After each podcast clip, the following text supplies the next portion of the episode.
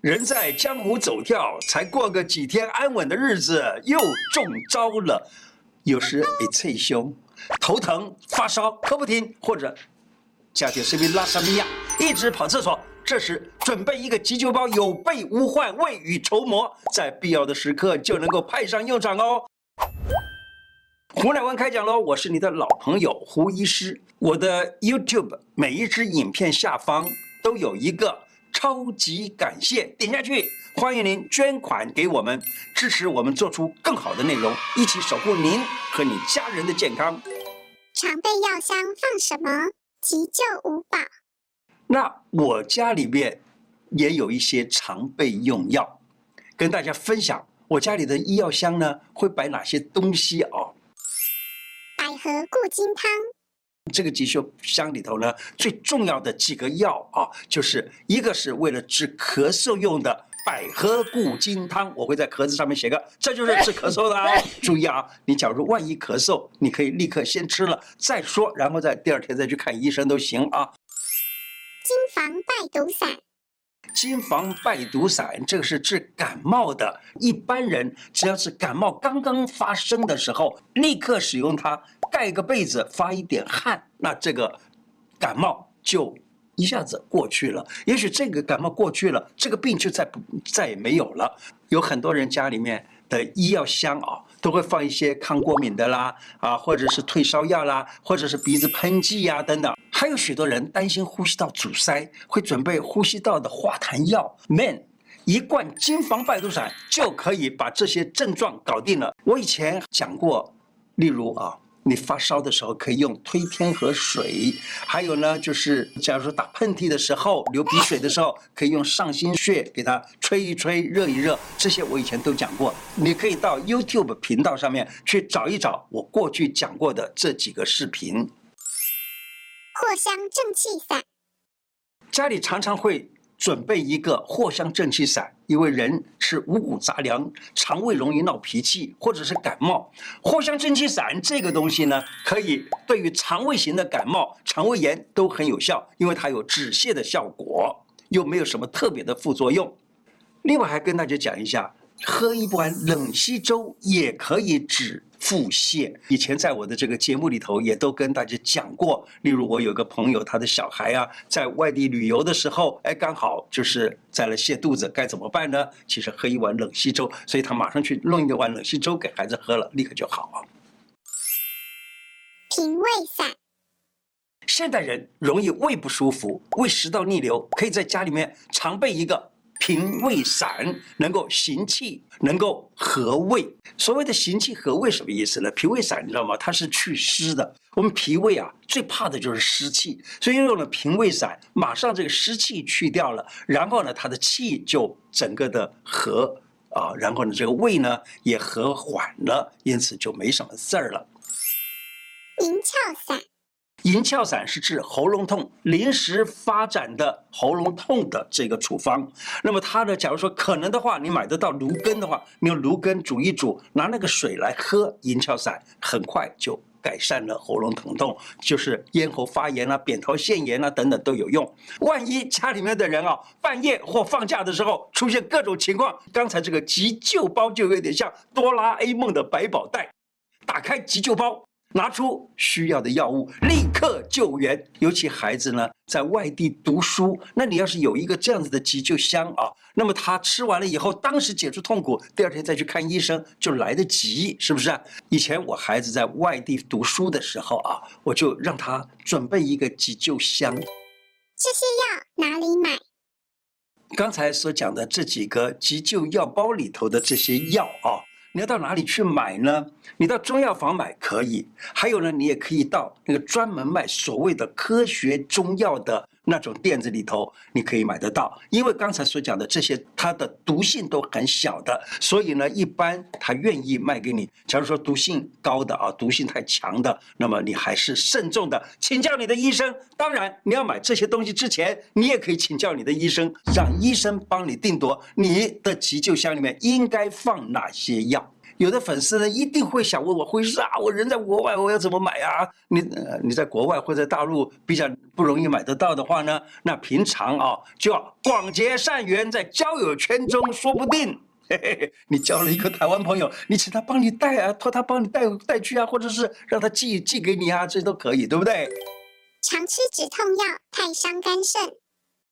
另外有一些人总是需要储备一些止痛药才安心，像是非类固醇的消炎止痛药啦。其实啊，这些止痛药你知道吗？止痛不等于治病，止痛药呢，它到你身体里头不知道会伤到。也许伤到肝呐、也许伤到肾呐、也许可伤到什么，大家都不知道，对不对？跟大家分享，在中医领域里面不用止痛，为什么呢？因为中医药它自己本身就可以治病了，只要病治好了就不会痛了，所以根本不用止痛。让我到我诊所来给我看病的，他跟我说这里痛那里痛，当然了，医生的责任不是在给你止痛。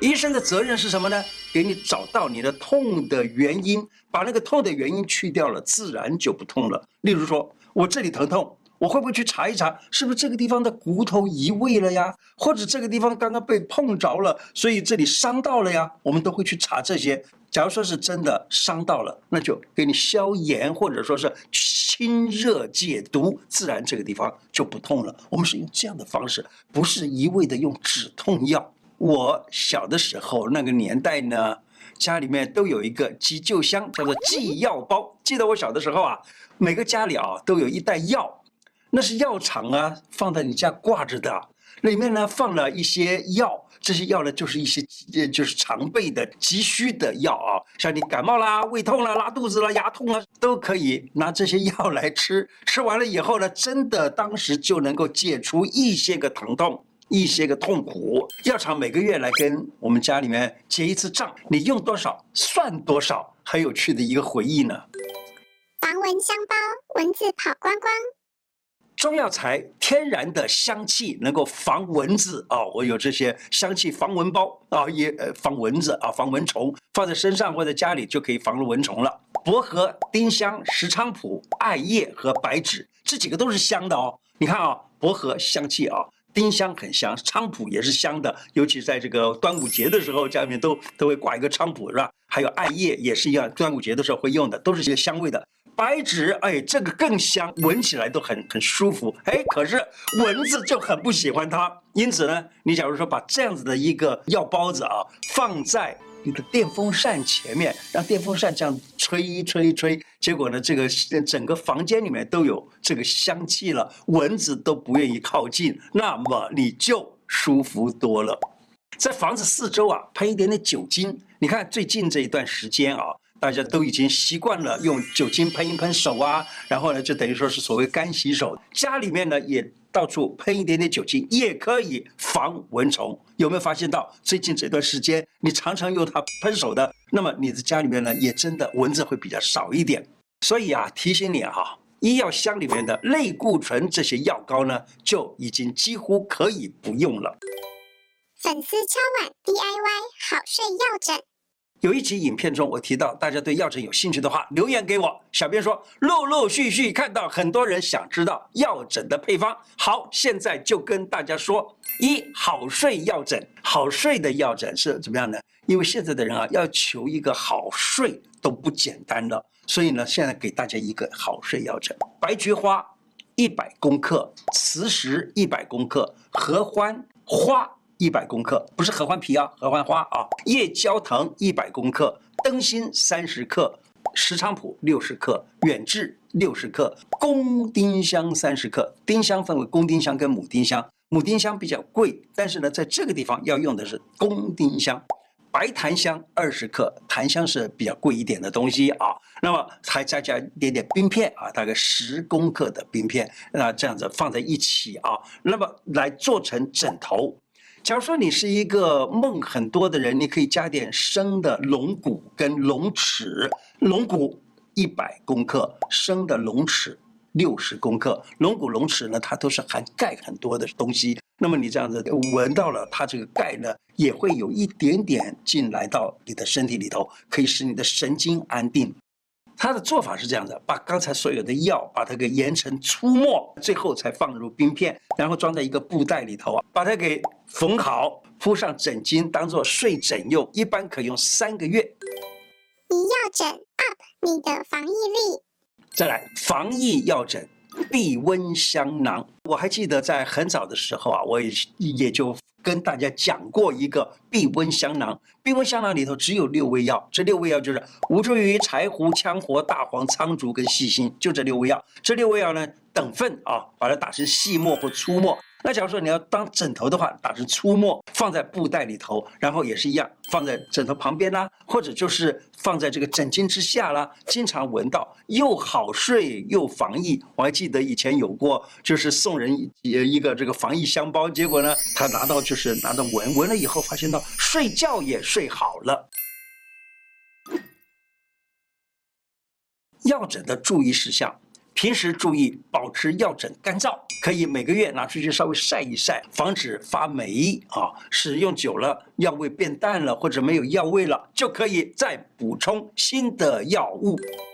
给孩子的常备药，我给孩子们准备啊，我就是我自己呀、啊，给我的孩子们准备的最好的常备药，你知道是什么吗？修身养性，修养自身的脾气。我记得啊，有一个老先生。